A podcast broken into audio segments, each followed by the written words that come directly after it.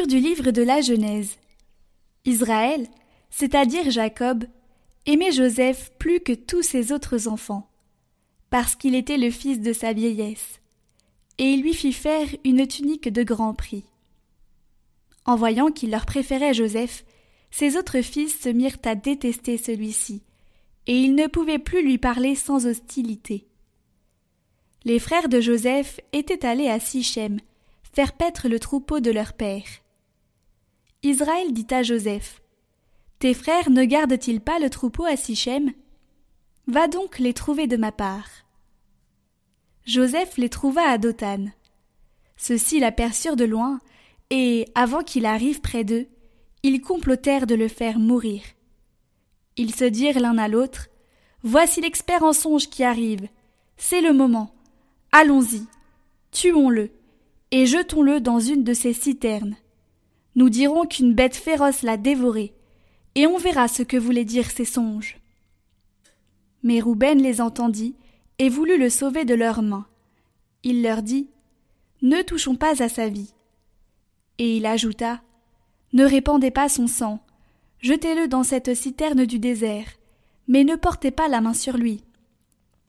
Il voulait le sauver de leurs mains et le ramener à son père.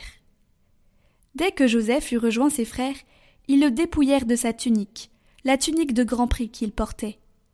Ils se saisirent de lui et le jetèrent dans la citerne, qui était vide et sans eau. Ils s'assirent ensuite pour manger. En levant les yeux, ils virent une caravane d'Ismaélites qui venaient de Galaad. Leurs chameaux étaient chargés d'aromates, de baumes et de myrrhe qu'ils allaient livrer en Égypte. Alors Judas dit à ses frères Quel profit aurions-nous à tuer notre frère et à dissimuler sa mort? Vendons-le plutôt aux Ismaélites, et ne portons pas la main sur lui. Car il est notre frère, notre propre chair. Ses frères l'écoutèrent. Des marchands madianites qui passaient par là retirèrent Joseph de la citerne. Ils le vendirent pour vingt pièces d'argent aux Ismaélites, et ceux-ci l'emmenèrent en Égypte.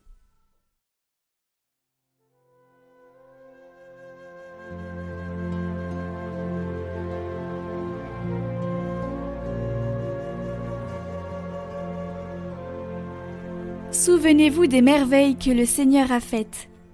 Cherchez le Seigneur et sa puissance. Souvenez-vous des merveilles qu'il a faites.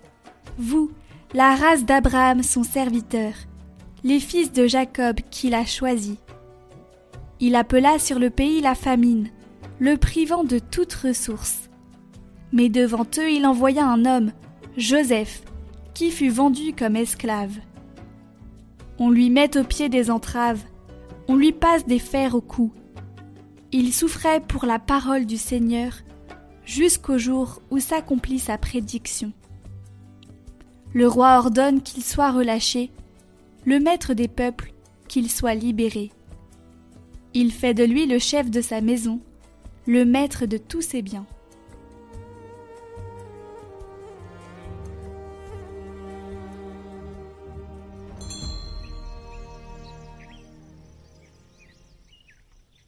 Évangile de Jésus-Christ selon Saint Matthieu. En ce temps-là, Jésus disait aux grands prêtres et aux anciens du peuple, Écoutez cette parabole. Un homme était propriétaire d'un domaine. Il planta une vigne, l'entoura d'une clôture, y creusa un pressoir et bâtit une tour de garde. Puis il loua cette vigne à des vignerons et partit en voyage.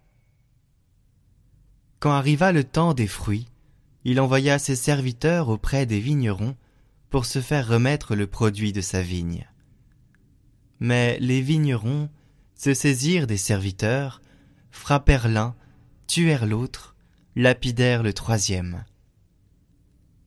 De nouveau, le propriétaire envoya d'autres serviteurs plus nombreux que les premiers, mais on les traita de la même façon. Finalement, il leur envoya son fils en se disant Ils respecteront mon fils. Mais voyant le fils, les vignerons se dirent entre eux Voici l'héritier, venez, tuons-le, nous aurons son héritage. Ils se saisirent de lui, le jetèrent hors de la vigne et le tuèrent. Eh bien, quand le maître de la vigne viendra, que fera-t-il à ces vignerons? On lui répond, Ces misérables, il les fera périr misérablement. Il louera la vigne à d'autres vignerons, qui lui en remettront le produit en temps voulu. Jésus leur dit, N'avez-vous jamais lu dans les Écritures la pierre qu'ont rejetée les bâtisseurs est devenue la pierre d'angle C'est là l'œuvre du Seigneur, la merveille devant nos yeux. Aussi, je vous le dis, le royaume de Dieu vous sera enlevé pour être donné à une nation qui lui en fera produire ses fruits. En entendant les paraboles de Jésus, les grands prêtres et les pharisiens avaient bien compris qu'il parlait d'eux. Tout en cherchant à l'arrêter, ils eurent peur des foules parce qu'elles le tenaient pour un prophète.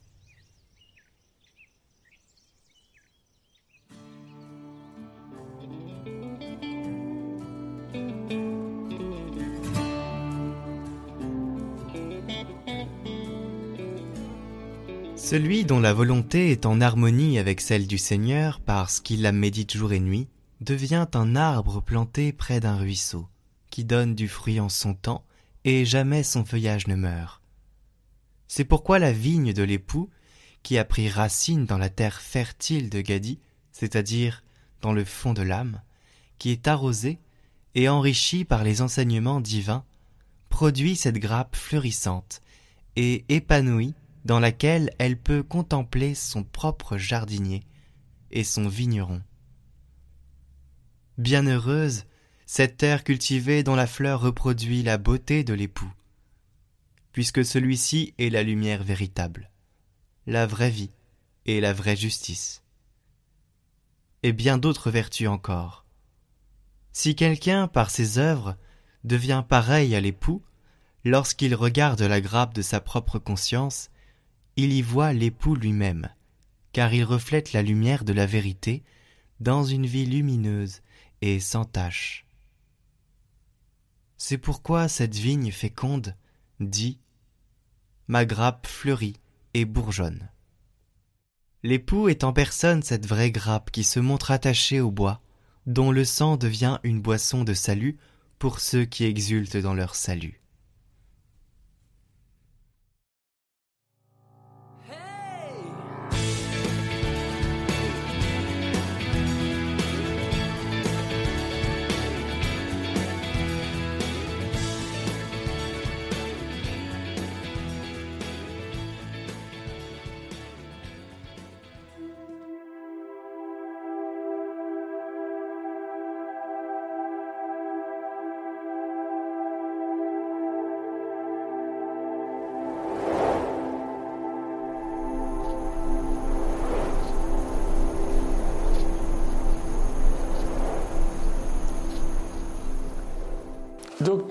Reprenons, après une première euh, euh, prise de vue, l'exposé pour comprendre les tenants et aboutissants de Saint Joseph. Qu'est-ce qu'il vient faire au milieu de l'histoire de Jésus? Puisque tout le monde sait qu'il est le Père putatif, c'est-à-dire qu'on dit qu'il est le Père, mais on sait très bien qu'il n'est pas le Père biologique.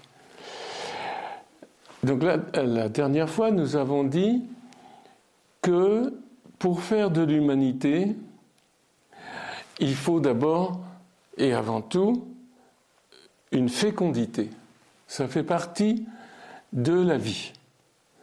Il se trouve que le, le fait d'être stérile, par exemple, dans le monde hébraïque, était vraiment vécu comme un malheur, et même comme une condamnation divine. Qu'est-ce qu'on a fait au bon Dieu pour ne pas avoir d'enfants hein? Donc au tréfonds de l'humanité, il y a cette nécessité de se reproduire. Ou du moins, parce que reproduire, c'est plutôt du vocabulaire animal, de produire incessamment de l'homme. Parce que on produit de l'homme par la fécondation, bien sûr, on fait un bébé qui va naître, mais après, il faut l'éduquer. Et l'éducation est d'abord une espèce de maîtrise des parents ou des enseignants qui sont là, ça se trouve depuis toujours. Mais de toute façon, Faire de l'homme est un programme qui va durer jusqu'à la mort, puisque nous devons un jour passer de ce monde un peu comme on est passé du ventre de notre mère au monde. Donc il y a deux naissances possibles. Et donc tout l'enjeu, c'est de faire de l'homme. Mais d'abord au début, comment on fait? Eh bien justement pas comme les animaux. Il ne suffit pas d'une fécondation. Il faut un rapport de parole entre les parents. Les animaux ne parlent pas, les hommes parlent. Et on ne peut pas avoir une relation quelconque entre les uns ou les autres si on n'adresse pas la parole à autrui. C'est fondamental. Et une des injures qu'on peut faire à quelqu'un, c'est de ne pas lui adresser la parole alors qu'il est là. On doit se saluer, on doit se parler, même si on est des ennemis parce qu'on reconnaît l'humanité de l'autre. Si on ne parle pas, on ne reconnaît pas l'humanité de l'autre. Le problème, c'est quand on ne parle pas la même langue, mais on y arrive quand même. On arrive à se comprendre. On s'adresse des paroles. Même si l'autre ne les comprend pas au niveau du vocabulaire, on lui a adressé la parole, ou on nous a adressé la parole. Nous sommes des êtres humains. C'est un point très très important. Et il faut comprendre un minimum qu'est-ce que c'est que la parole humaine, qui est très spécifique justement dans notre humanité. Toutes les espèces, ou presque, communiquent. Donc aujourd'hui d'ailleurs, nous sommes des experts en communication. On pense que la communication, c'est simplement transmettre de l'information. Évidemment, en ce moment, je parle, je transmets de l'information, mais pas seulement. Alors, qu'est-ce que c'est la différence? Évidemment, une machine qu'on écoute, un écran de télé, un ordinateur, un portable, il transmet de l'information, mais ne parle pas. Peut-être qu'on entend dans cette affirmation justement la parole de quelqu'un qui a parlé. Alors qu'est-ce qu'il y a de spécifique? C'est que la parole, c'est toujours une relation d'un être humain à un autre être humain. Bien sûr, pour s'amuser, on peut parler aussi à ces bêtes qui comprennent. Moi, j'ai eu des chiens, je pouvais parler avec mes chiens. Enfin, avec, non. Ah, parce qu'il ne pouvait pas répondre. Il répondait d'une certaine façon, parce que quand je disais bon, on va promener, il, se précipitait à la porte. Donc il comprenait ce que je disais. Et il répondait dans la façon toute joyeuse de se précipiter vers la porte. J'avais deux chiens. Hein? Donc, il y avait de la communication. Mais est-ce qu'il y avait de la parole? Alors c'est important, puisque l'enfant qui va être enfanté chez Marie et Joseph, on va l'appeler par métaphore, et peut-être plus profondément encore, la parole, le verbe. Verbum en latin, ça veut dire parole. Comment on engendre la parole? Eh bien, il faut remarquer que nos communications sont toujours d'être humain à être humain, le fondement. Même si on peut parler à son chien ou à son chat. Et qu'est-ce qu'on fait? On transmet de l'information la plupart du temps. On va dire, on va aller faire les courses, il faut sortir, euh, mettre ton, paletot. ça, c'est de l'information. Mais il y a le ton. Mais il y a l'intention. Mais il y a tout un contexte. Ça s'appelle la culture. Et selon le ton sur lequel on nous parle ou nous parlons à l'autre, il comprend que nous sommes chaleureux ou froids, en colère ou euh, aimables, requérant l'affection ou pas. etc. Donc, dans la parole va apparaître à peu près tout ce qui constitue l'homme. Si vous écoutez bien parler quelqu'un, comme si vous m'écoutez parler, je n'ai pas besoin de me présenter, vous savez tout de moi si vous savez entendre. Parce qu'on ne peut pas tricher. Ce qu'on dit, on le tire du fond de son cœur, comme dit Jésus. Alors, je vais donner une définition de la parole, qui est un peu difficile, mais vous aurez l'occasion de réécouter, de le réécouter la même phrase plusieurs fois. Dire que la parole humaine, c'est une relation d'intelligence à intelligence. Mais, comme l'intelligence ne peut pas se communiquer, on peut communiquer des affects. On a peur et on peut communiquer cette peur à autrui. Tout d'un coup, il a peur parce que quelqu'un a peur. ces émotions-là, très profondes, on peut les communiquer.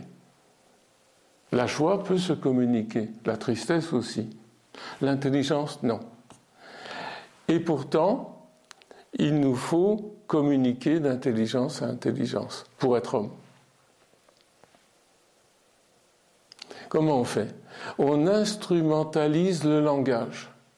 On prend des mots qui font partie de la langue que tout le monde parle, là où on est.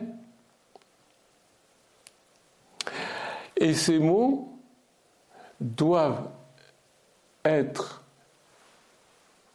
le message d'une chose qu'on a comprise. Ou alors on répète simplement, comme d'habitude, on bavarde, on ne parle pas. Si on a compris quelque chose, c'est un acte d'intelligence extrêmement profond. C'est pas simplement neuronal non plus. Comment le transmettre? Eh bien, on va instrumentaliser le langage, les mots. Il y a des langages, il y en a des, milliers sur cette terre.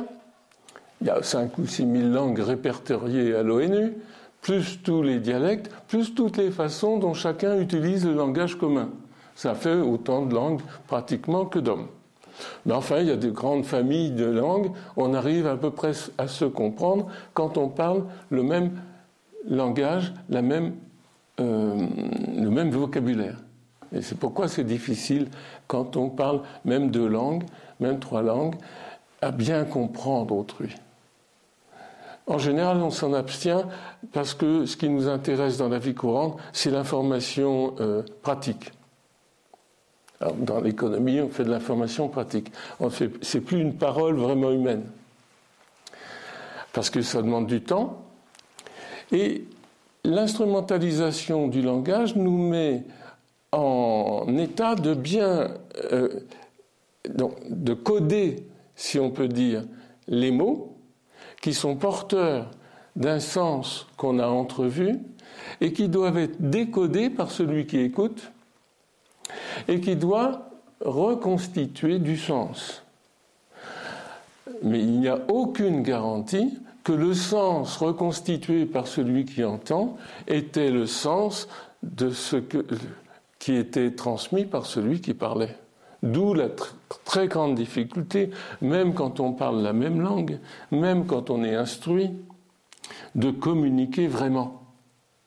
Évidemment, si on n'a pas le langage, c'est presque impossible. Alors on fait des gestes, euh, même quand on a le langage, on fait des gestes. Hein. Mais, et donc le problème est difficile. Mais ce que je veux dire, là, et qui est très important, qu'il faudra réécouter, c'est la communication d'intelligence à intelligence. Eh bien, une communication humaine est de ce type.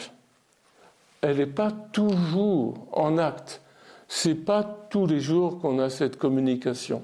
On pourrait, il se pourrait.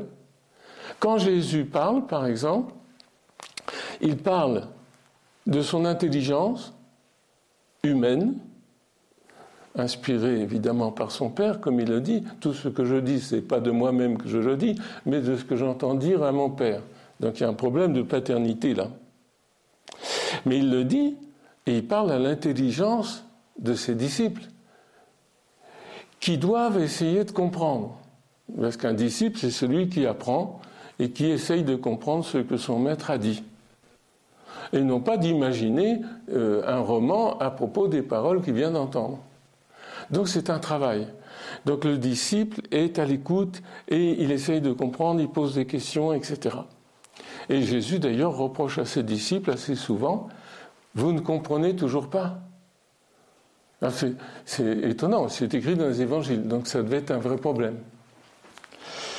Donc pour faire de l'homme, il faut être dans cette optique de former quelqu'un qui va être capable d'entendre et de parler d'intelligence à intelligence. il faut pour ça, je prends un mot technique, le rituel de la parole. Car la parole est le premier rituel qu'on peut utiliser.